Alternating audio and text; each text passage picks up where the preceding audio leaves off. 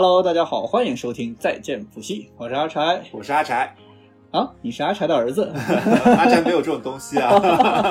快说你是谁？我是灰灰，It feel like my life ain't mine. Who can relate? 大家可以在各大播客平台和微信公众号关注订阅“再见普西”。如果有任何想要一起讨论的内容，也请大家记得评论转发，也可以加入到我们的微信群里来。只要微信搜索“再见普西”的全拼，添加小助理就可以加入到我们的听友群。感谢大家的支持。I don't wanna be alive. I don't wanna be alive. I just wanna die. Let me tell you why. All this other shit I'm talking about, they think they know it. I've been praying for somebody to 好久不见，啊，我们的暑假终于过完了，嗯，好久不见啊，灰灰，大概就是呃一周。呃，三天，啊啊三天，啊 差不多吧。这，么短暂吗？哦，上次见面干嘛了？那也不重要。对，我们再不录这个节目啊，就快忘了自己还有一个博客了。对，但是在我们休假的这个过程中吧，我们的播客还是有一些就是实际的数据的上涨的。啊，说明这个播客没有我们也能火。这个播客就是到今天，我觉得也就可以，我们靠吃老本儿也能往下活下去。对，就是 我们现在就是有一种躺在自己的过往的功劳簿上，然后摆烂。呃，之前休假是因为今年本来定的 KPI 是达到五百个订阅，但是我们早早的提前半年完成了这个目标，所以决定给自己休一个大假。嗯，但也没有休特别长。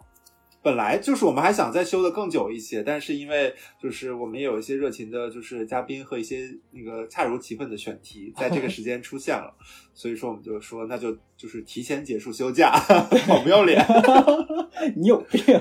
谁上杆子找你？那我们听友群可热烈了，自从我们六月二十六号那个就是节目上线之后，然后一直在催更。所以我们今天也要更新一下二零二三年新的 KPI，原来的五百 KPI 现在可以作废了。我们希望今年定一些激进的。啊，一万个订阅。啊，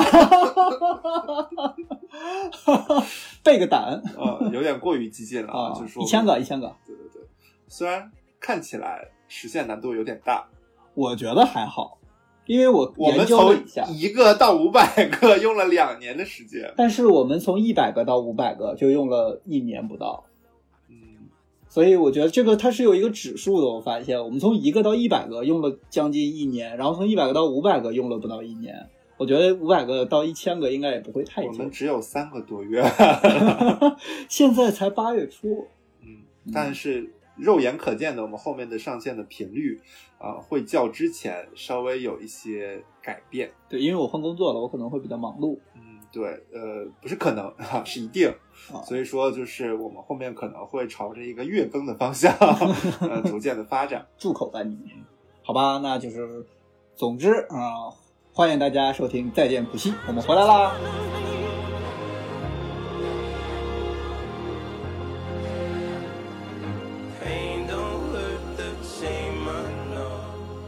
说回来，我们这一期想要跟大家聊的一个主题，其实就是在我们休假期间，其实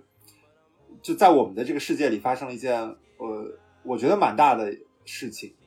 就是那那天正好是恰好是我去那个东京休假的第一天，你知道，就是我落地之后，我就感觉我刚想要分享，就是我的休假开始的那一刻，我打开那个手机，我收到的就是全世界的推送。我当时就，我当时就有点懵，我就想说什么事件能够让大家就是一股脑的都发，然后仔细看完了之后才发现，就是我们可能我觉得它属于我们上一上一代跟我们这一代就是其实共享的一个就是娱乐明星，一个歌手。我们今天要聊的就是歌手李玟，呃，他因为抑郁症去世这件事情，其实其实是在我们的关系里面，他可能就是无论是他的歌也好，他本人的也好，也包括最近这几年的一些综艺，其实我们会觉得就是跟他的那个距离感是最弱的。他离世这个新闻对我们这代人，包括我我妈他们那一代那代人，其实都是呃有影响的。我感觉大家都一方面都是觉得很震惊，另一方面的话呢，也会开始慢慢的关注到这件这件。这个疾病本身吧，因为因为李玟其实她一直给大家呈现出来的形象都是乐观开朗，包括他的歌，包括他的舞台。所以说，我觉得因为这个事情，然后突然间就是彻底的离开了这个世界的话，确实也对大家是一个很大的一个冲击。我们当时收到这个推送的时候，就在想说，要不要结束 休假，但后来觉得我们还是不要蹭这个热点了。一来我们觉得这个热点也不太好蹭，哦、第二就是我们两个人对于此没有任何的生活经验，也没有什么可以参考的内容，所以我们就把这个想法暂时先搁置下来了。然后为什么觉得就是 Coco 去世，我们大家会有这么沉重的感觉？是因为呃，第一，他其实是离我们非常非常近的一位明星了，就包括之前像不管是张国荣或者是韩国崔雪莉这些，他其实离我们还是有一点距离感。但但李玟就会觉得说，哪怕你没有那么关注他，哪怕不是一个铁粉，但是他好像这个像一个老朋友一样，他就应该在那儿。他就应该经常时不时出来跟大家打招呼，然后突然晴天霹雳的告诉你，其实他已经抑郁症很多年了。这个事儿对我们来说会有一点儿，就是跟其他的不太一样的感觉。对，但是呃我们两个纠结的点就是在于，一方面就刚才阿柴说的，我们其实没有，我们两个基于这件事情本身没有任何的生活经验也好，或者是周围特别靠近的朋友，其实也很少有处在这个生活状态里的人。另外一方面的话，我们觉得在谈论这个事件本身也好，这个疾病本身也好，我们在那个节点上，我们很难去把控这个这样一个尺度，因为一方面的话，我们也不想说就是呃把它当做一个类似于娱乐化的事件去跟大家去分享一个这样的事情，因为全世界大家都知道了，所以说我们其实基于这个事件本身没有什么好去跟大家去分享去聊的呃东西。另外一方面的话，我们基于这个疾病本身的话，我们其实因为呃它确实还是一个医学范畴上的一种病态嘛，所以说就是我们也希望能够有一些更专业或者是一些就是更科学的视角去聊这个东西。所以，但是我跟阿柴其实是没有相关的这种背景的，所以我们这个选题就是就是完全的搁置了。当时就阿柴提议这个选题之后，我们当时就是直接把它淘汰掉了。但是呃，有一个很奇妙的事情，就是因为我我们其实最近这期节目一直也跟大家提到，就是在线普西有一个自己的听友群，然后我们在听友群里面其实有非常多，无论是就是可能就是国内外的，然后有各种专业背景的或者年龄段的一些朋友，他们其实都有自己的一些就是可能自己的生活经历也好，或者擅长的方向。然后恰好就是我们有一位听友，他其实就在这个方向里面，无论他自己个人的经验也好，或者他现在学的一些专业也好，其实是非常相关的。然后他也很热情，想自告奋勇的去跟大家去去分享一些这样的事情。所以说，我们就把这个选题重新的拿回来。啊，呃，然后去跟大家去做一些分享也好，探讨也好。那我们也是第一次邀请一位真实的听友做嘉宾来做一期节目，所以就是感觉很奇特，我觉得非常的开心，因为我终于感觉到有一些真实的反馈出来了。对我们之前的嘉宾，其实就是说句不好听的，都是我们个人的人脉，对一些亲朋好友，然后都也来。基本上那些就是想要表达的，然后愿意表达的，都被我们请到我们播客上出现过了。对对，然后这一次呢，是真的是跟我我们也是没有尝试过跟听友去做这样的一个联动的分享。当然，如果这期大家觉得还不错的情况下，我们后面可能有其他的选题，能够有其他更也适合的、愿意参加的听友，我们也可以在群里去跟大家去做一些报名的分享。好呗，那我们就欢迎本期嘉宾小夫，欢迎。Hello，Hello，我是小福。哇哎，我刚才听听你们讲话的时候，就感觉自己好像在听播客，是不是很神奇？嗯感觉像是在小红书直播一样，感觉好神。奇。他他应该没有跟上过我们小红书的直播，对不对？对，这回多好，直接就是深度参与。对，对对对对对，哇，好开心。好开心。刚才我们就是为了打开嘉宾的心扉啊，聊了二十多分钟的黄段子对对对，聊得我现在感觉很燥热。啊。燥热。哎，这不适合我们这期的选题哦。你现在应该感觉就是没有活力。对，啊，对，我现在 恢复一下，恢复一下。你感觉吧在参与我们那个去夜店的选题？下一期要是有什么去夜店呀，然后是什么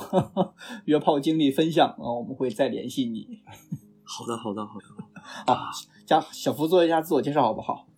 啊、我叫小夫，然后但我的本名的话，应该是和灰灰和阿柴，对他们俩的名字应该各取一个字，就是我的名字了。是我们的孩子。对，这是赵赵鑫孕育的第一个孩子，对对，所以谁是谁是妈妈，谁是爸爸？赵鑫孕育的，你觉得呢？我长了个子宫。好，妈妈好可不能说这种话。然后我其实是在啊、很多播客群里面给自己改的昵称叫做小夫，然后今年的话是三十一岁，然后是一个东北人，但是我爸爸是山东人，哎，怎么越来越像你们两个的孩子了？哦，多少确实是有一点儿。爸爸是山东的，妈妈是东北的。然后我现在的话是呃长居啊、澳洲的布里斯班，呃现在是在读心理学三年级，呃平时的话也兼职在实验室里面做一些 RA，就是研究助理。然后我上一个阶段刚刚在一个临床诊所做完一个资料整理的实习，对。大概是什么方向的？呃，主要是研究和治疗家庭矛盾的，对，主要是像孩子和父母之间的一个家庭矛盾。但是具体太多的话，因为我没这个签了保密协议，我就没有办法过多的说。对，但主要其实是，嗯，孩子可能一方面是有一些嗯情绪上的障碍，然后家长又同时没有办法很好的处理，然后通过我们这个诊所，然后帮助他们进行一些行为和认知的干预治疗。对，然后这个名字也非常的搞笑，它的这个名字叫做啊，就它的简写叫做 Triple P。对，刚才小布其实也提到了，他现在在澳洲其实是在做一些跟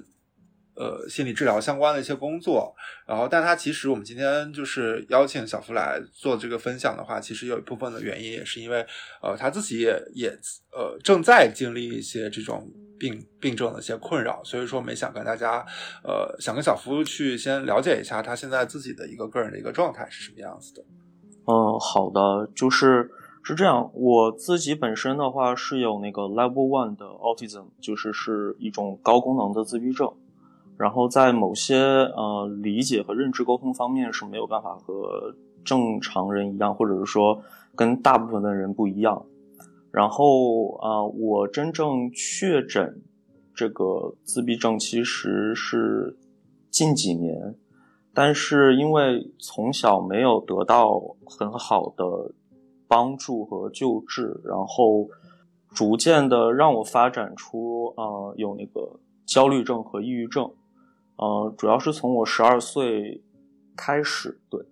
之后的话就变得越来越严重。不过现在的话，因为我有接受正规的精神科医生和心理医生的治疗，呃，现在的一个状况好很多。对，我我我想知道你是什么时候，比如说小的时候是怎么发现自己和别人可能不太一样，在一些时候在理解和认知上会不太一样的，或者说有没有一些例子？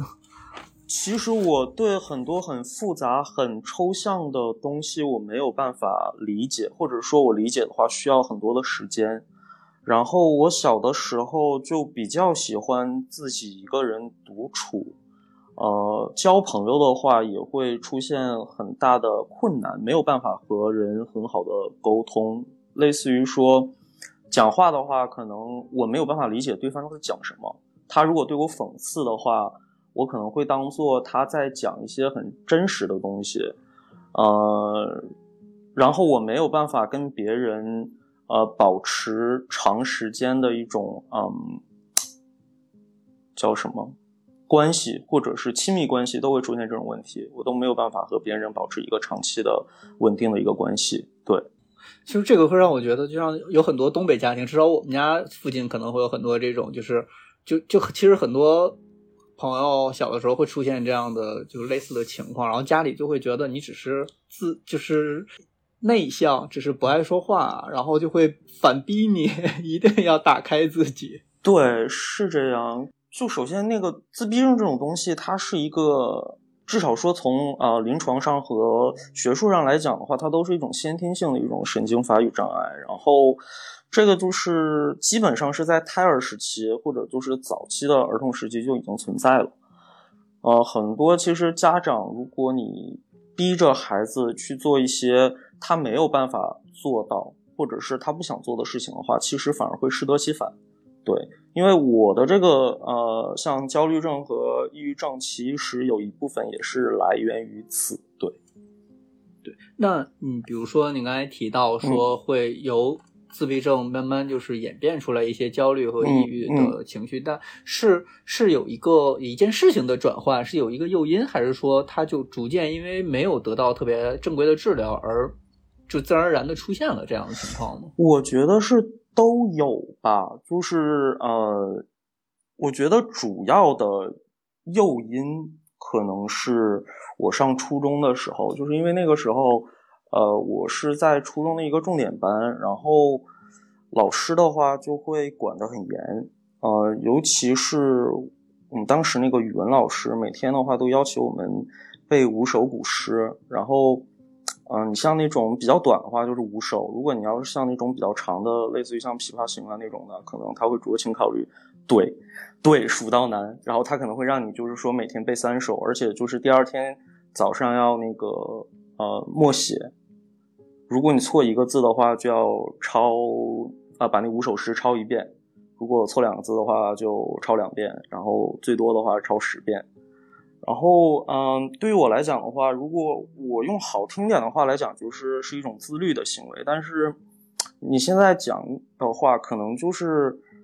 我自己本身病症的一种表现，就是会，呃，逼迫自己，呃，或者是说一种完美主义，就很难讲。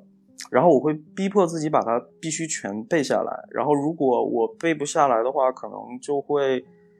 呃选择惩罚自己啊，或者就是打自己啊，然后拽自己头发这种的，就是必须要背下来，而且我还需要就是一笔一划的把它写在本子上，然后不允许自己出错。对我反正记得好像我整整整个初中三年。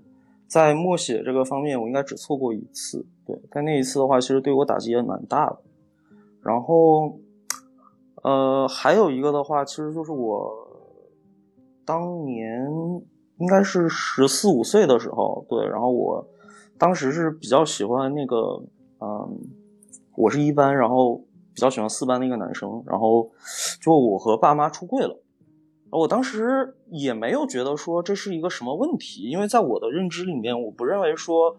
呃，我把我自己想说出想说的东西跟父母说出来，它会是一个问题。但是确实，当时我爸妈的反应就很大，对，然后他们也会嗯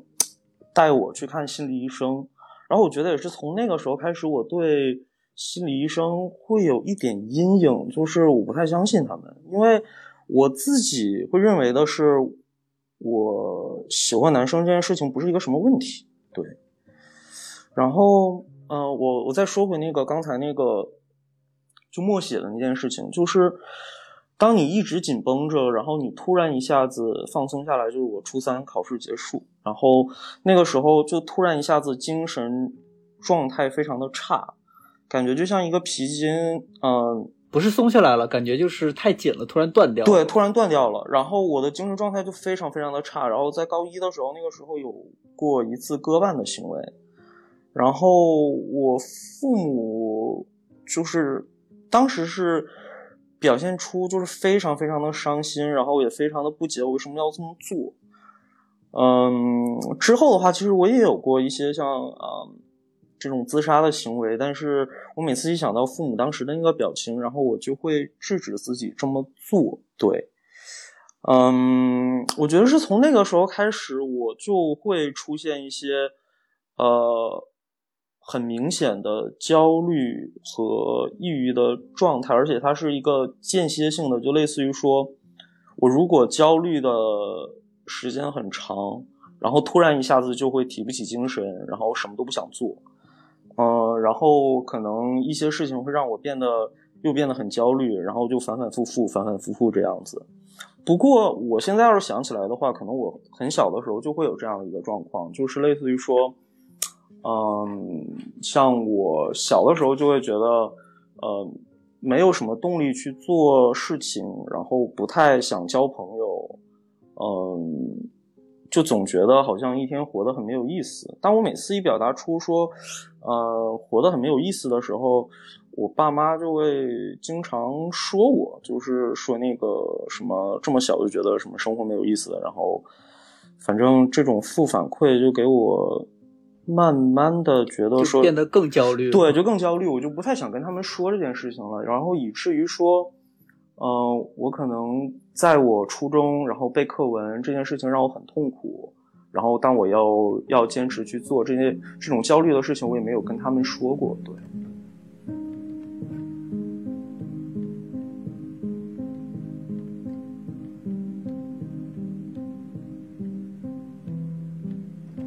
咱们说一点好开心的事情吧，就是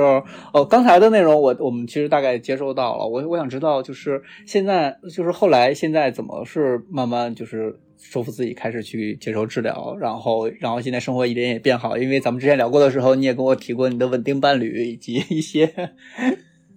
对，我们说一些就是现现现状的部分，就是咱们说一说就是阳走出走到阳光里的故事。嗯，我觉得，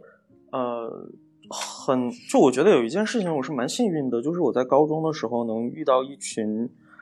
志同道合的朋友，就他们不会去呃在意说我有一些很很异于常人的一些行为，然后也不会在意说呃我的情绪时好时坏，然后他们就把我当做一个正常的同学和朋友一样，然后经常一起一起自习，然后中午会叫我一起吃饭，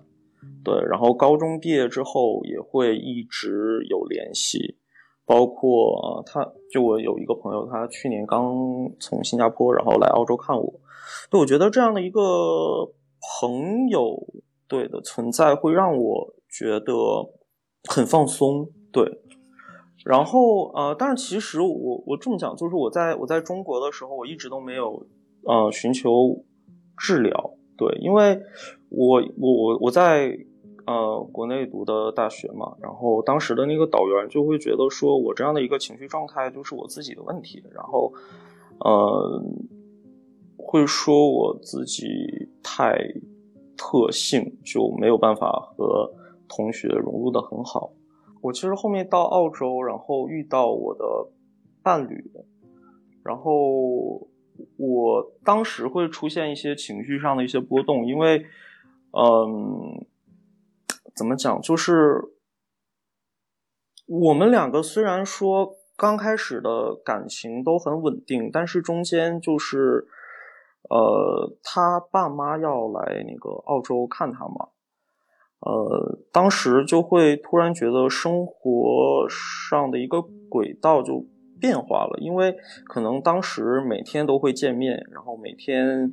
呃，我也偶尔去晚上去他家，对，但是就因为他爸妈来的话，可能我去他家就没那么方便，虽然也可以去，但是就对，总是觉得好像父母在就不太好。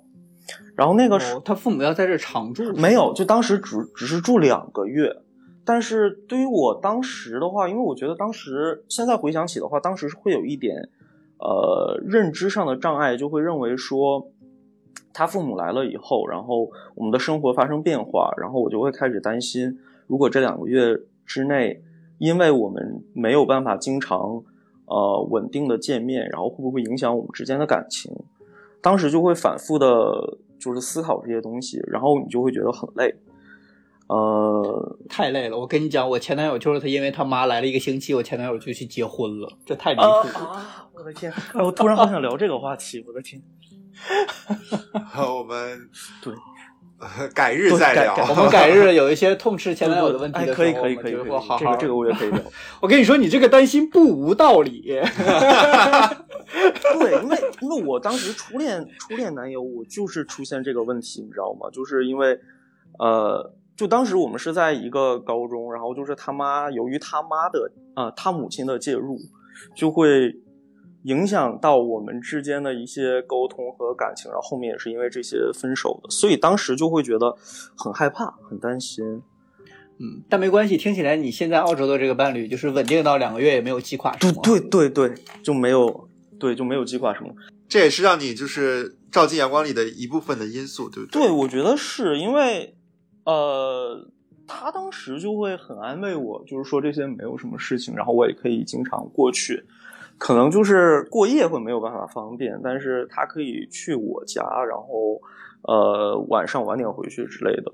哇，情绪好稳定。我我有点想知道，就是因为这是一个两个人的事情吧，然后在你单方面有有有这个焦虑的时候，我想知道，呃，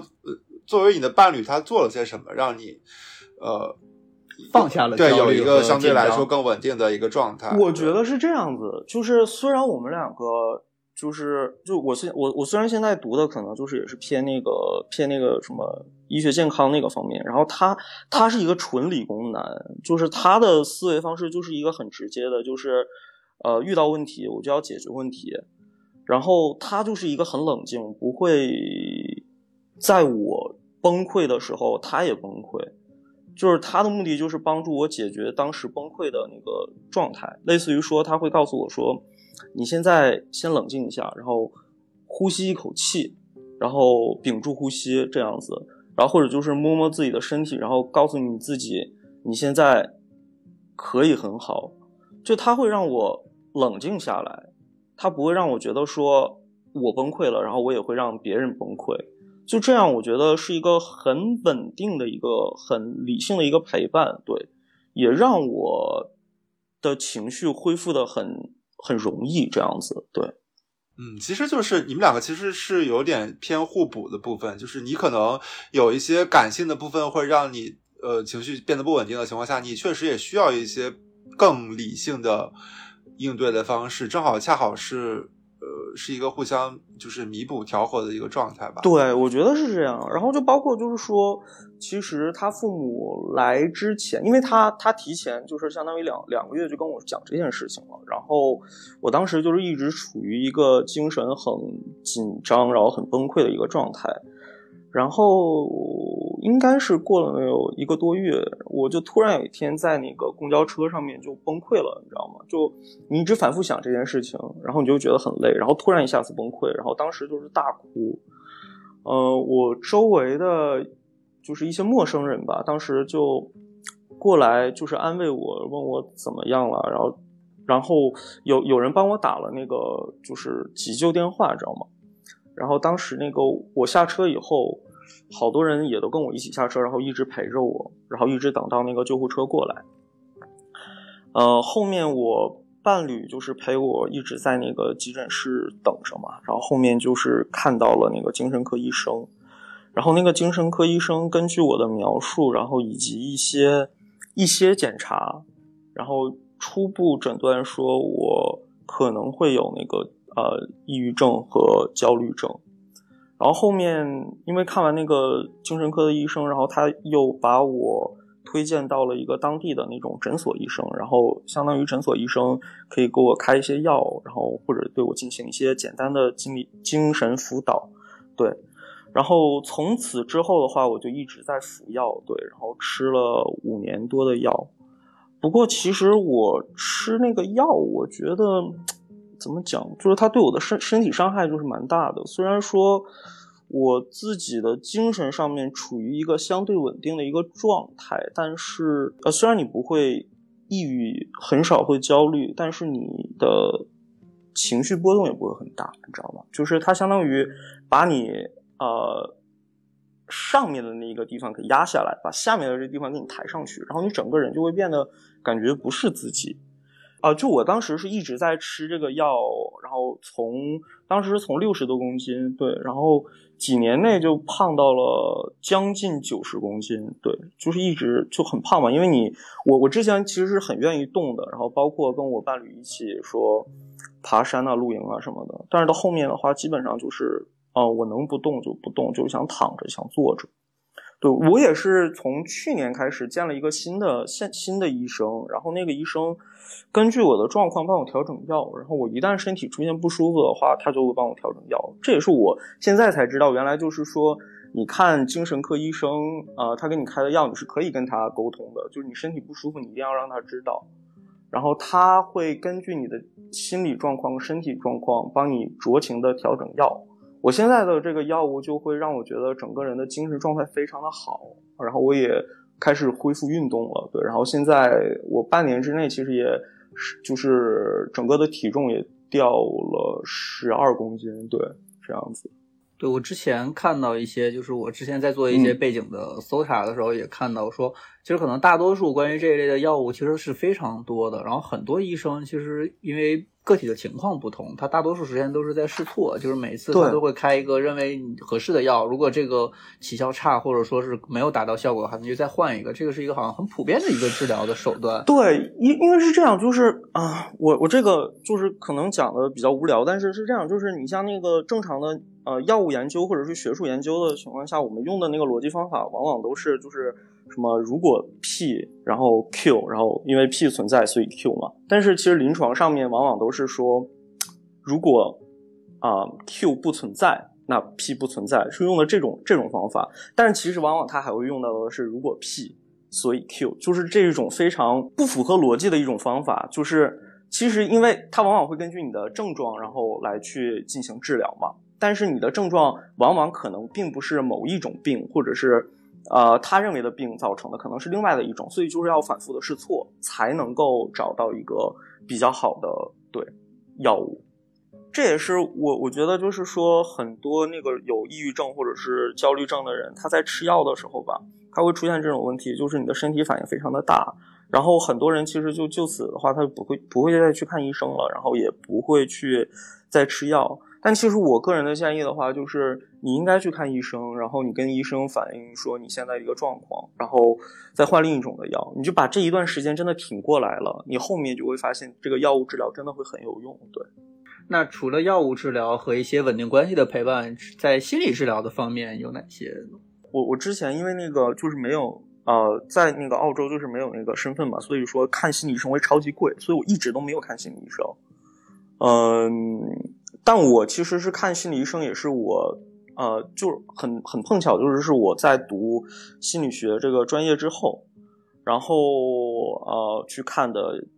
医生，但是又因为我现在读心理学，然后很多普通的心理医生是没有办法对我治疗的，我会知道他会怎么治疗，然后其实这样的话反而可能不会让我恢复很快，我会从一个学术的角度来去跟他探讨这个问题，所以说我现在的这一个治疗师会根据我的一个呃专业背景，然后以及那个嗯、精神状态，会给我进行专门的一些治疗，就是包括呃目前可能比较比较主流的，像 CBT，就是认知行为治疗，应该是叫这个名字。然后还有一些呃接纳治疗，然后以及一些就可能嗯不会认为很科学的，像弗洛伊德的那个 psychodynamic 这种这种治疗方式，对。但其实对于我来说的话，可能都没有太大的效果。刚开始，后面的话就主要来去分析我的一些病情的成因，因为这也是我想跟他去探讨，就是说我为什么会出现这样的一个病情。我可能呃，因为就我个人而言的话，我可能觉得说，我了解了我病情的成因，我可能更好的能够更好的应对。这个我觉得可能也是一个怎么讲幸运，或者是嗯。我实在找不出来那个词了，反正就是幸运吧。就是当我跟他去沟通，说我从小出现的一些状况，然后以及我的家庭背景的时候，呃，他会觉得说，从我跟他描述的这些东西，以及我表现出来的一些呃行为方式，他会觉得我这个应该不单纯是抑郁症和焦虑症。所以这也是呃为什么说就是他去年他给我呃推荐到了一个神精神心理医师那里，然后我当时是那个做了几天的一个测试，然后后面呃像那个精神心理医师他有跟我伴侣，然后跟我父母有过一些简单的沟通。呃，然后根据像我一些呃，像我对气味啊、声音啊一些敏感的状态，他诊断出我是有自闭症。对，然后这也就是解解释了说，呃，为什么我小的时候会出现那些状况，然后可能我当时的那些状况没有进行一个有效的治疗，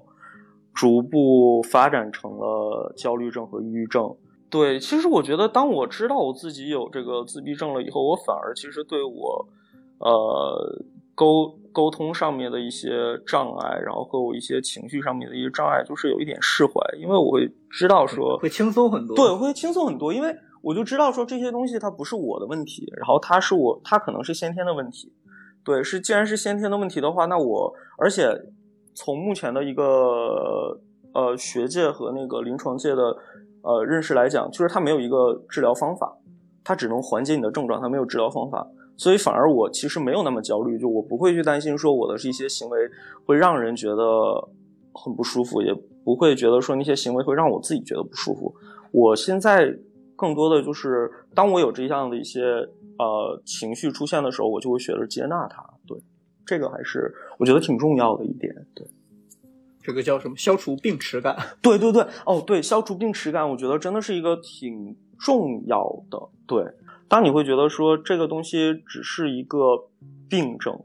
或者说只是一个我行为上面和他人异常的一个状态时，你会更好的去寻求帮助，因为你会认为的是说这些东西是一切都可以变得更好，可以恢复的。然后我觉得说我现在目前能够维持的相对比较好的话，呃，一个很重要的原因就是说我自己去接受一些心理方面的一个治疗。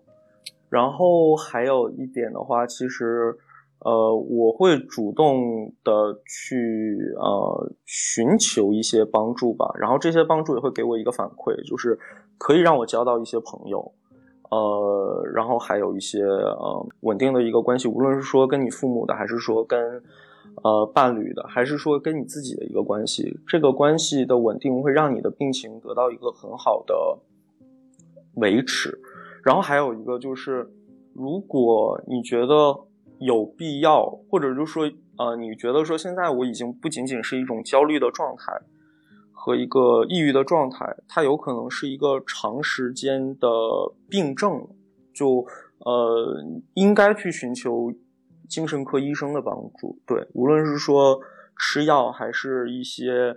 呃，现在可能比较流行的一方法，类似于像什么 TMS 啊那种什么。呃，颅前的一种扫描刺激那种，它都会对病症有缓解，然后可能会让病症消失。对。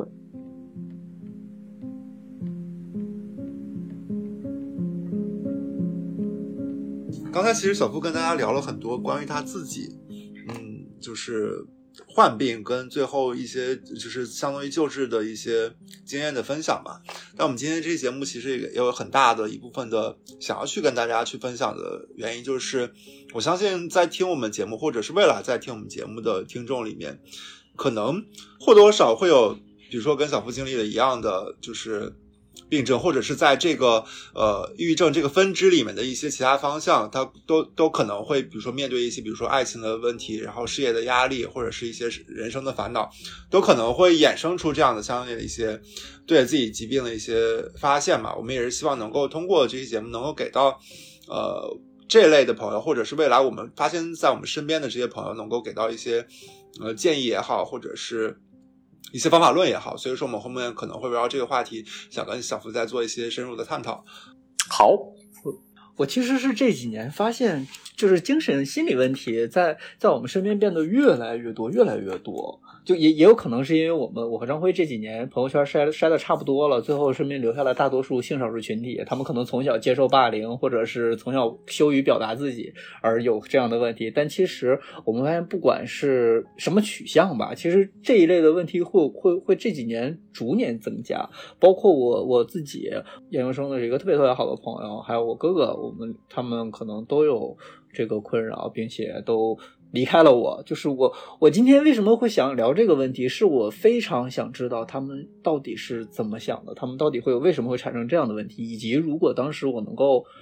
做什么才能够帮助到他们？因为我不知道身边会不会还会有人陷入到这些痛苦当中。就是说，抑郁症其实它本身的成因的话，它其实因素就是很多。你像那个有一些基因的遗传遗遗传的问题，就可能说。呃，像因为有一些那个像双胞胎实验的话，你就可能在同样的一个呃，在不同的一个生长环环境，然后呃，他们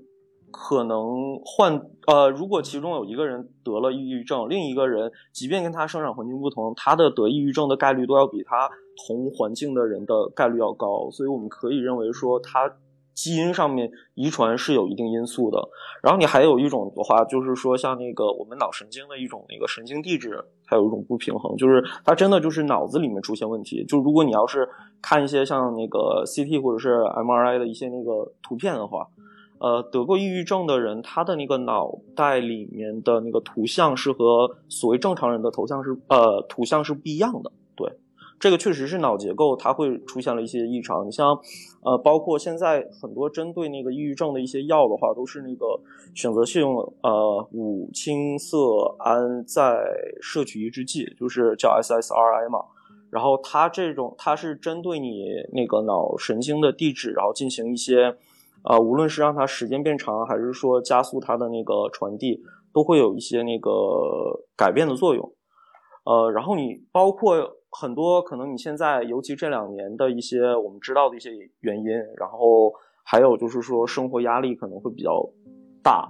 然后它都改变了我们平时正常人生活的一种节奏。然后你这样的一种生活节奏，可能给我们。呃，压力变大了，你自然而然你的精神状态它就会变得很脆弱。对，这些都是嗯一些因素吧。对，我想知道为什么会有很多人走向自残、自残和轻生呢？嗯，这个因素是很多，或者是说它可能是抑郁症的一个很重要的诊断标准之一吧。其实自杀这个话题怎么讲，就是很多人选择自杀可能。你真的是没有办法在生活当中找到乐趣，所以这也让我想到一件事情，就是说，其实就我个人而言，抑郁症给我带来的最大的一个呃问题，不是说是长时间的一个情绪低落，或者就是说我不想动，然后失失去愉悦感啊、疲劳啊、睡觉啊这些东西。我觉得给我最大的一个问题就是我没有动力去做任何事情。对，就是变得没有活力。我不想看书，我不想出去玩我不想交朋友，我甚至不想吃饭，我可能我不想洗澡。那我的生活动力在哪？我的生活目标在哪？我就一切变得非常的迷茫。如果这个时候我周围可能再给我一些创伤的话，或者是说我可能这个时候再生一些病的话，我可能真的会变得很脆弱。然后这个时候，我我相信很多。嗯，选择自杀的人，可能就压倒他们最后一根稻草，往往是一个很小的一个事情，然后让他们整个生活变得绝望。但这个的时候，我觉得如果你周围能有一个人拉他一把，跟他讲你为什么想这么做，然后，呃，那你需不需要帮忙？我可以带你去看医生。我相信大大多数的选择自杀的人都会。选择放弃自杀这个念头，因为其实就我个人而言，我当时高中的时候那一次自杀行为，我特别希望我当时的男朋友能够在我旁边，对我也希望说我爸妈能够呃感觉我当时的一个状况不对，对，听起来像是一个自救的需要救援的信号，对他其实。这个真的是一个自救的信号，就是你包括像，呃，抑郁症，有的时候你不太想动，但是你从他的眼神，你可以看出他对一些事情的一些渴望，只不过他当时真的是没有办法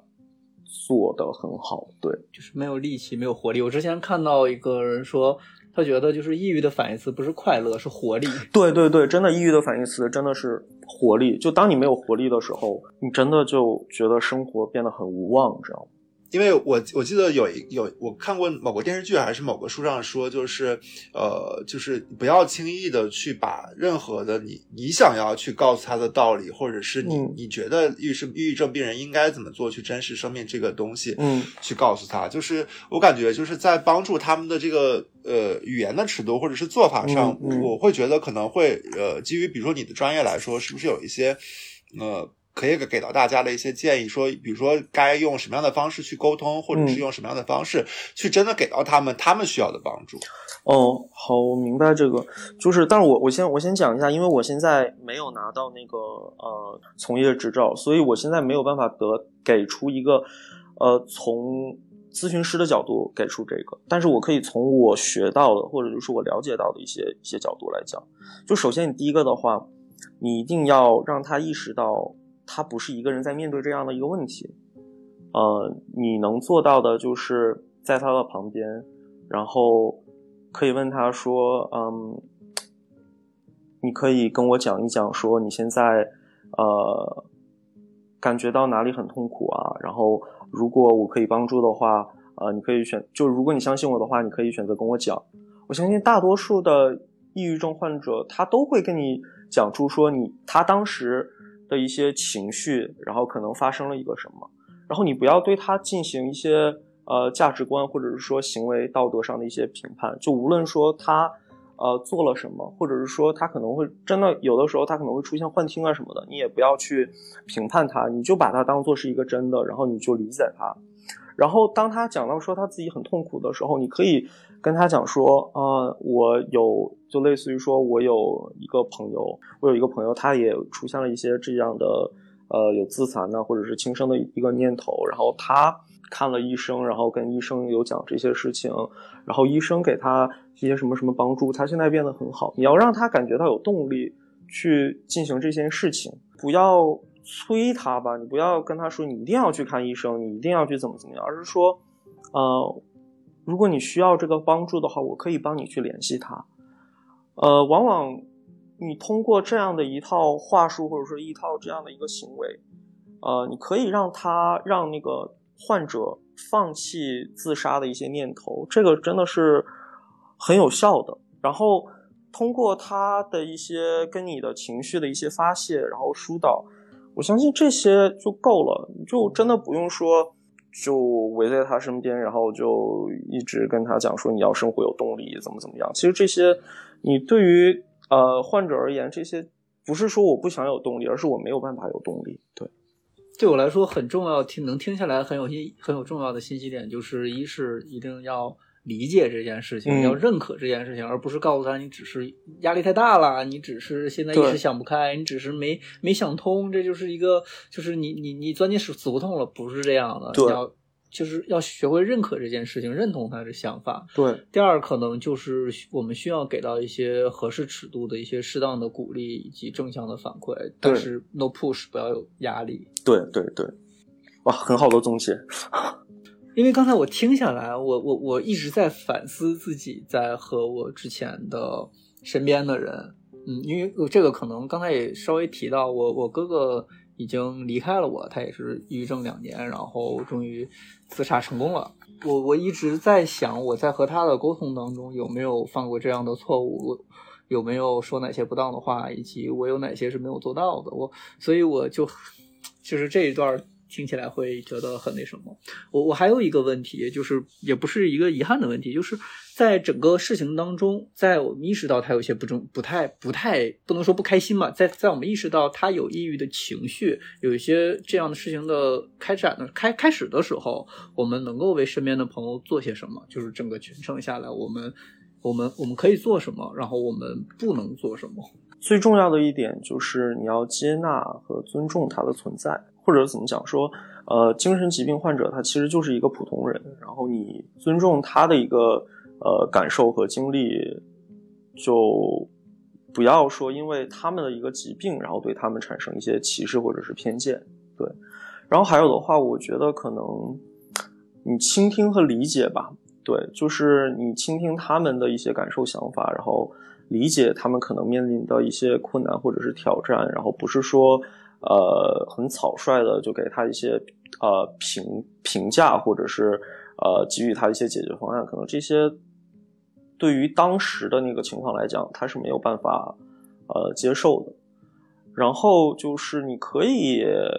呃跟他们讲说，呃如果有什么事情的话，那我我在这里，然后你需要支持啊，我愿意帮助你，呃这就够了。呃，等待他们的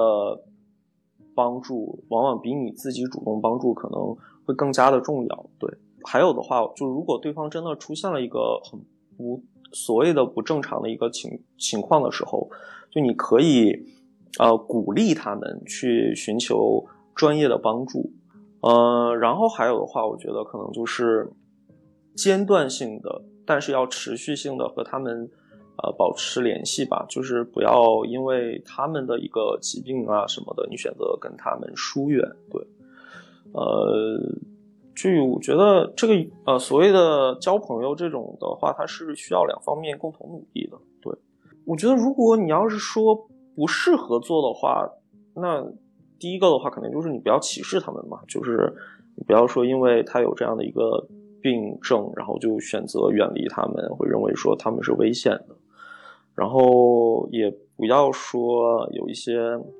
刻板印象，就是认为说有抑郁症的人他就会怎么怎么样，他就会怎么怎么样。其实每个人都是不同的嘛，就是这个病症只不过是他所谓的标签当中的一个。对，然后就是你也不要说强迫他们吧，就不要说呃告诉他们说你要怎么样，你不要怎么样，就是你要尊重说他的一个决定和隐私。就你要相信每个人他做出来的决定是他当下做出最好的一个决定。我觉得这样其实，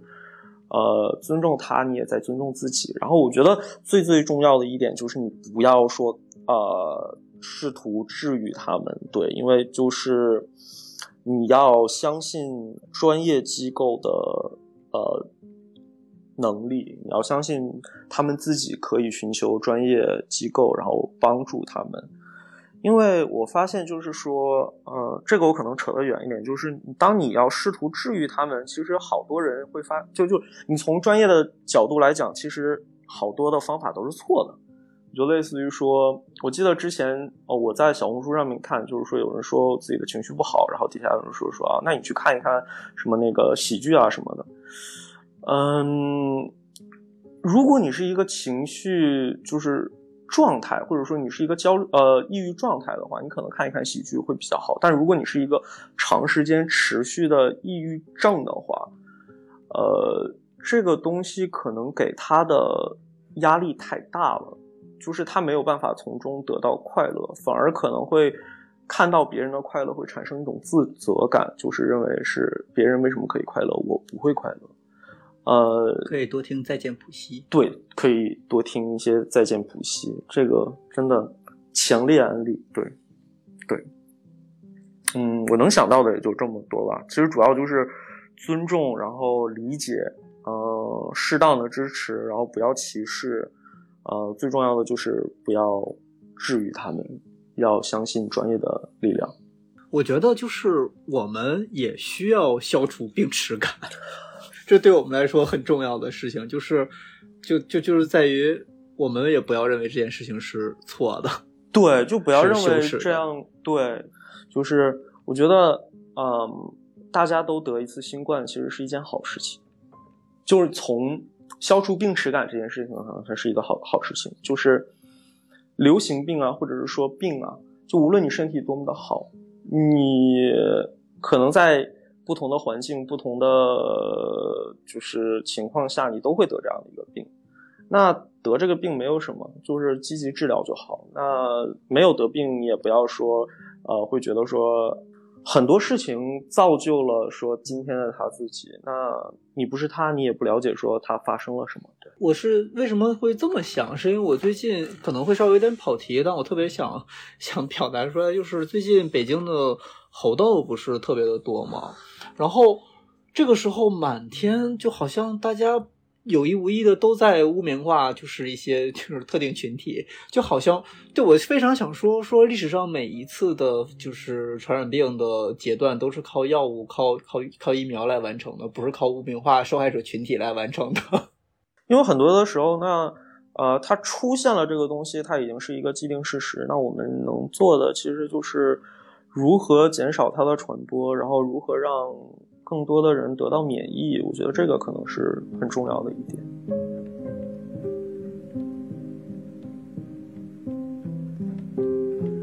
那接下来就是我觉得就是专门为你定制的一个问题。我我们其实聊到现在，我们已经聊了很多内容了，然后包括我们是怎么发现这件事情呢？我们会有什么样的经历，以及最后如何走出来？我们能够做些什么？但说回到最后，就是我我我会觉得，如果一个有呃一些心理健康问题，或有一些精神疾病的人，他应该怎么样回到就业市场？他应该怎么就回到一个？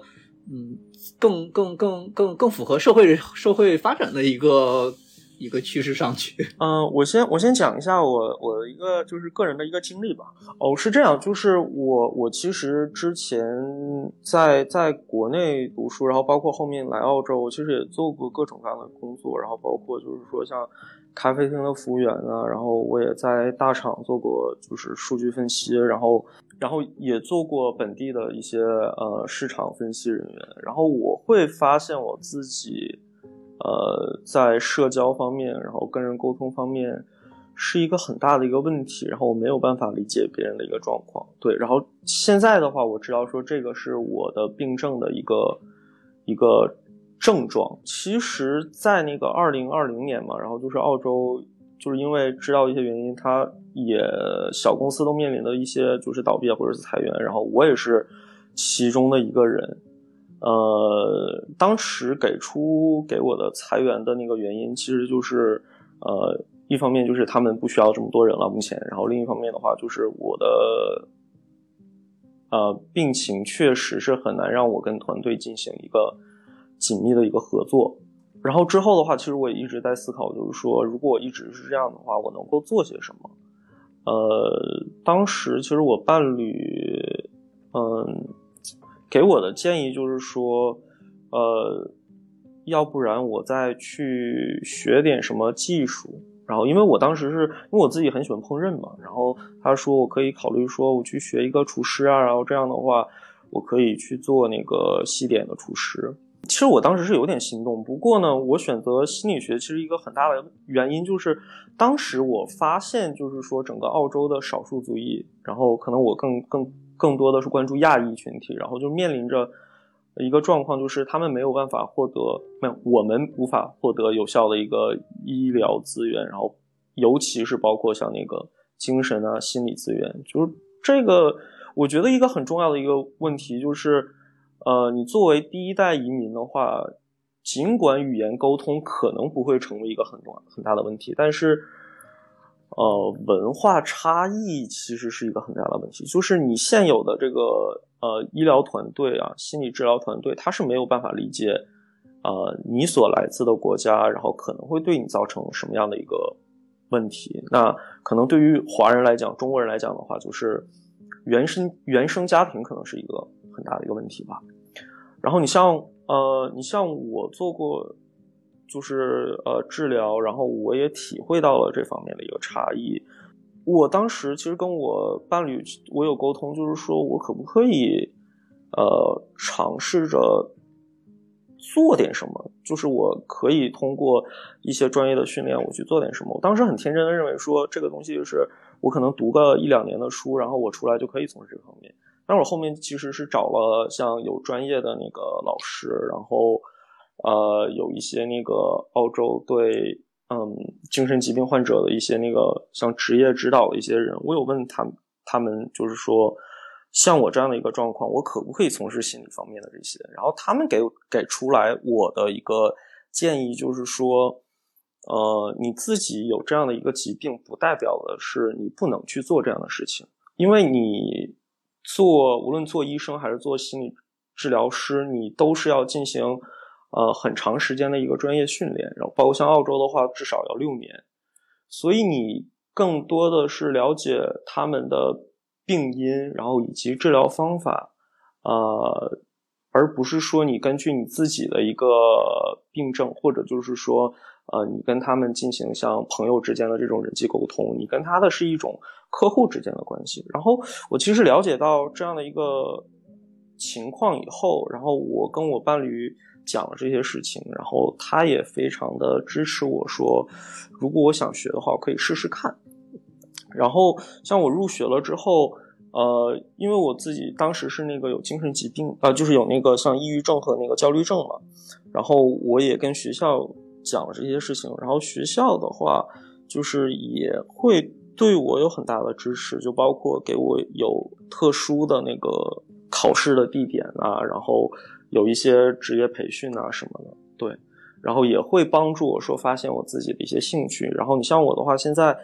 呃，我读第三年，然后我从第一年到第三年，我发现我自己对像呃神经学啊、生物学就非常的感兴趣，然后所以我现在读的课程基本上都是像生理方面的，然后临床方面的一些东西，然后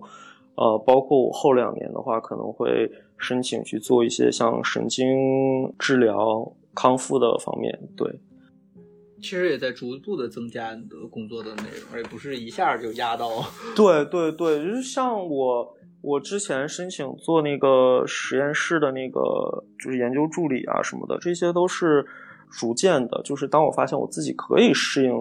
这样的一个生活节奏，然后我逐步的给自己增加这样的一个工作。其实我听下来觉得，可能除了本人需要做的一些内容，比如说。呃，找到一个合适的方向，找到自己的兴趣所在，然后慢慢的来，不要给自己太大压力，以及说在这个过程当中不断的 take care 自己之外，其实很重要的一点就是你希还是最好还是要找到一个一个支持的工作环境，不管这个这个公司还是这个组织是一个什么样的地方，你他他他首先是要认可这件事情，理解这件事情，并并且愿意提供一些帮助的。其实这个我觉得是会比较重要的。对，确确实实是这样。我我其实最后想说一下，就是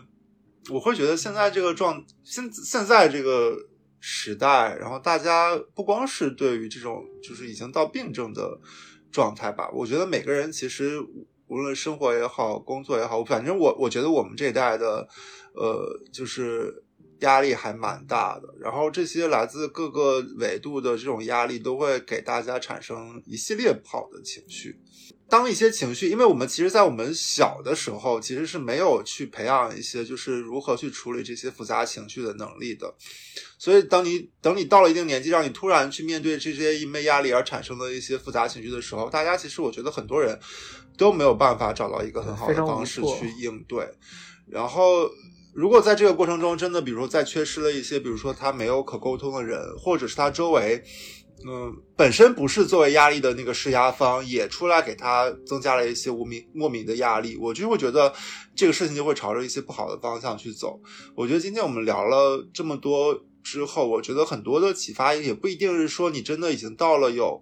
嗯病症的这个状态，然后才需要去找到一些解决的办法。我觉得可能嗯。给我们的一点启发，或者是给我自己的一点启发，就是在平时真的是有一些极端情绪出现的情况下，可能今天提到的一些呃建议也好，方法也好，也可能给到就是我们处理这些情绪的时候，可能有一些呃方法跟启发吧。对对，是这样。而且其实我我我可能我最后我再呃，我想说一句，就是说。呃，因为那个之前呃李文的事情出来后，然后就可能会有有一些人就是开始转那些什么公众号，就是什么心理测试，然后发现自己什么可能有严重的什么心理疾病这种的。我我先我先不想说那些那些公众号它有没有可信的价值，因为它这个很多的那些什么诊断的一些呃测试啊，然后什么的，它都是有呃后面都是有很强的一些数据啊和那个。呃，实验的支撑的，对，就是还是要相信一些专业的。就如果你真的觉得说自己有情绪方面的问题，或者是心理疾病的问题的话，一定要去找专业的人去帮忙。对，公众号那些的话，它可能只是用来衡量说你目前的一个精神状态，分数高，它不代表你情绪很糟，但它可能会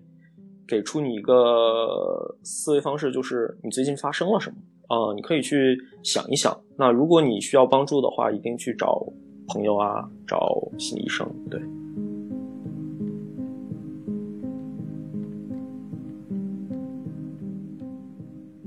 对我们今天的节目到这儿，应该也就聊的差不多了。然后我们今天其实聊了这么多，很多关于就是小付的个人经历，还有他在专业背景下给到我们的一些建议。其实对我来说，我。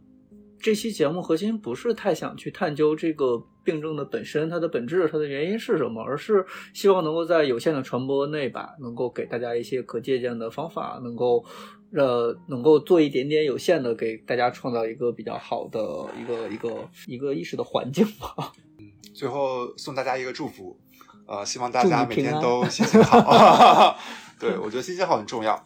呃对，如果真的有不好的情绪的话，欢迎收听《再见不息》。欢迎收我昨天还跟，对我昨天还跟嘉宾说，我说就是 记得来北京玩，我说我们天天都很开心，我们每天都很开心。对，我觉得我我觉得现在的状态对我来说比较好的一件事就是，我跟我的朋友们见面的频率会比较高。我觉得这是一个让我情绪稳定、让我释放压力一个很好的途径。也也没有太稳定，对，但你想想，现在这样的情况下都已经是如此了。对，希望就是如果我真的有那一天的话，阿柴可以救治我。好啦，就是不开玩笑。然后呃，还是要说一句，今天我们三个人，呃，虽然小付也是在学这个专业，但是在过程中，其实他一直在跟大家明明明确的表达他自己还没有相关的一些，比如说这方面的一个行医的执照。所以说，我们这些建议也都是从一些个人经历或者是客观的一些，比如说文献的角度上出发。如果大家真的是需要一些。嗯，专业的专业的帮助的话，我觉得还是希望大家能够通过一些专业的渠道去找到适合自己的一些解决办法。嗯，好啦，那也很感谢小夫参与我们这期节目的录制。谢谢你，欢迎你下次光临光临哪里？光临一些就是我的私密花园。好的，好的，好的，介绍给我。未来如果有更多的听友想要参与我们节目的录光制，光临我的私密花园的话，欢迎